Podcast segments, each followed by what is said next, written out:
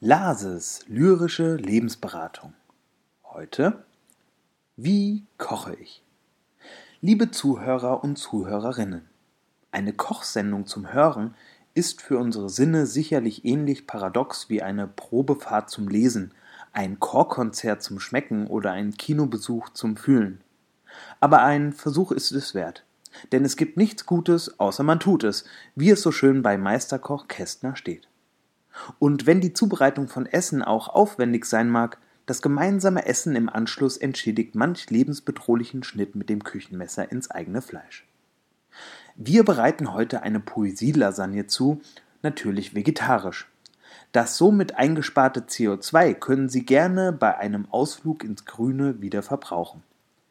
Eben jener Kästner-Erich hat dafür ein wunderbares Rezept.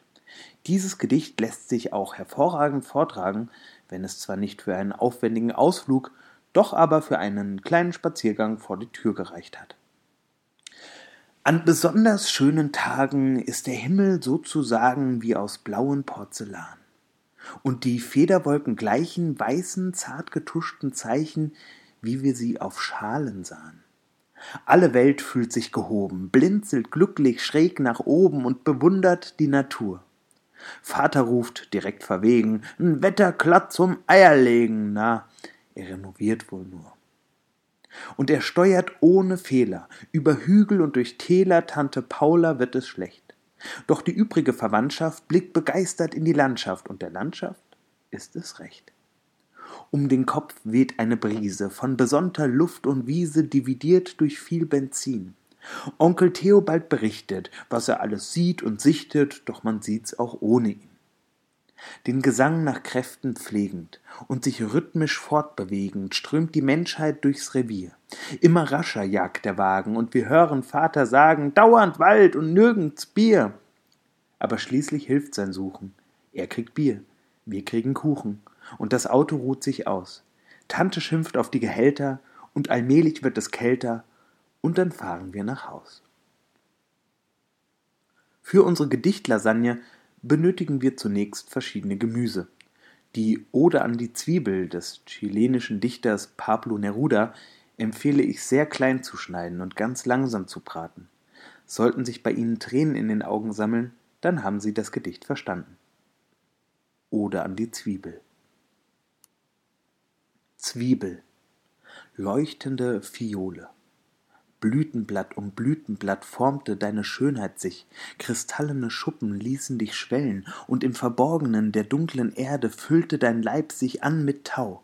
Unter der Erde ward dieses Wunderwerk, und als dein unbeholfener grüner Trieb erschien und deine Blätter degengleich im Garten sprossen, drängte die Erde ihren ganzen Reichtum zusammen und wies deine nackte Transparenz wie in Aphrodite das ferne Meer die Magnolie nachschuf, da es ihre Brüste formte, also bildete dich die Erde Zwiebel hell wie ein Planet und zu leuchten bestimmt unvergängliches Himmelszeichen, rundliche Rose von Wasser auf dem Tisch der armen Leute, verschwenderisch lässt du deinen Globus der Frische zergehen, im verzehrenden Sud des Topfes, und der kristallene Saum in des Öls Hitze verwandelte sich in eine gekräuselte Feder von Gold.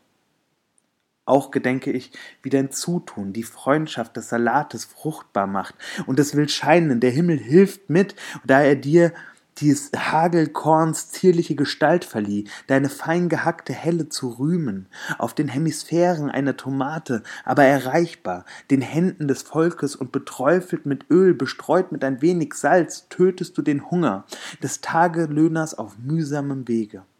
Stern der Armen, gütige Fee, eingehüllt in zartes Papier, kommst du aus der Erde, ewig, vollkommen, rein, wie der gestirne Samenkorn, und wenn in der Küche das Messer dich zerschneidet, quillt die einzige leidlose Träne, du machst uns weinen, ohne uns zu betrüben. Solange ich lebe, Lob singen will ich, Zwiebel, für mich bist du schöner doch als mit blendenden Schwingen ein Vogel, für meine Augen bist du Himmelskugel, Platinkelch, beschneiter Anemone, unbeweglicher Tanz, und der Erde ganzer Duft, er lebt in deiner kristallinischen Natur. Lassen Sie dieses Gedicht nun eine kleine Weile in den Köpfen köcheln, bis es durchdacht und glasig ist. Belegen Sie nun den Boden einer Auflaufform mit Zitronenscheiben. Wer sich über die Zusammensetzung dieses Rezeptes wundert, der genießt bereits die Vorzüge moderner Küchenpoesie. Es ist alles möglich, so verwirrend es auch für die Geschmacksknospen und Hirnrinden sein mag.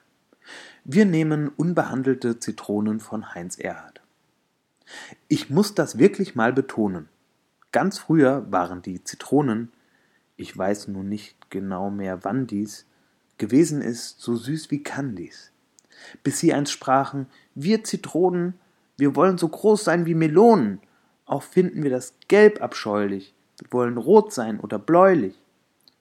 Gott hörte oben die Beschwerden und sagte, daraus kann nichts werden, ihr müsst so bleiben, ich bedauer. Da wurden die Zitronen sauer.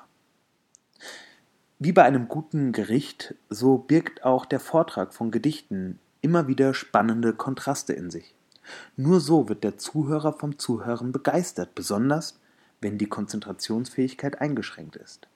Deswegen würzen Sie Ihren Vortrag nun mit etwas ganz und gar Unappetitlichen, das wird Ihr Publikum in Staunen versetzen.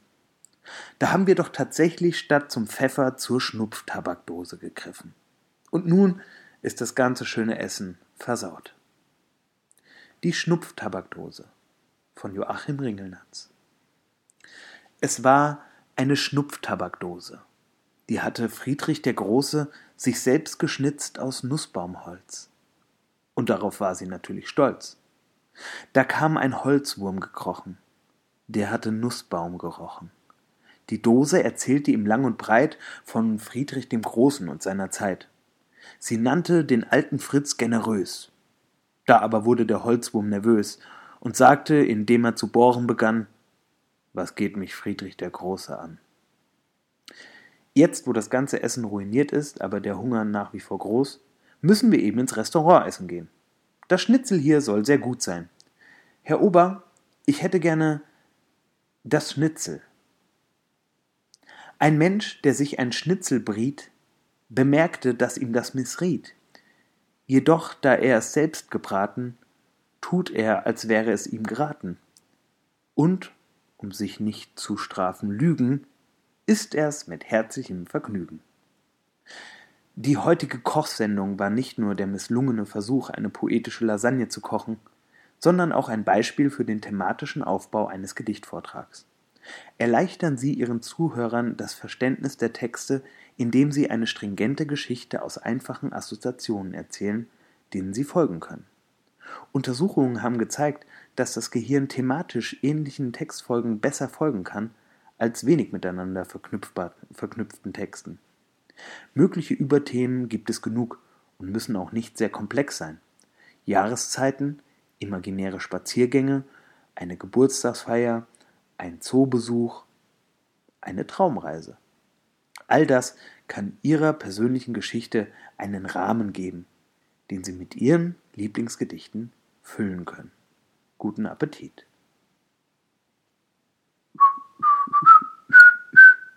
Das war Lases lyrische Lebensberatung.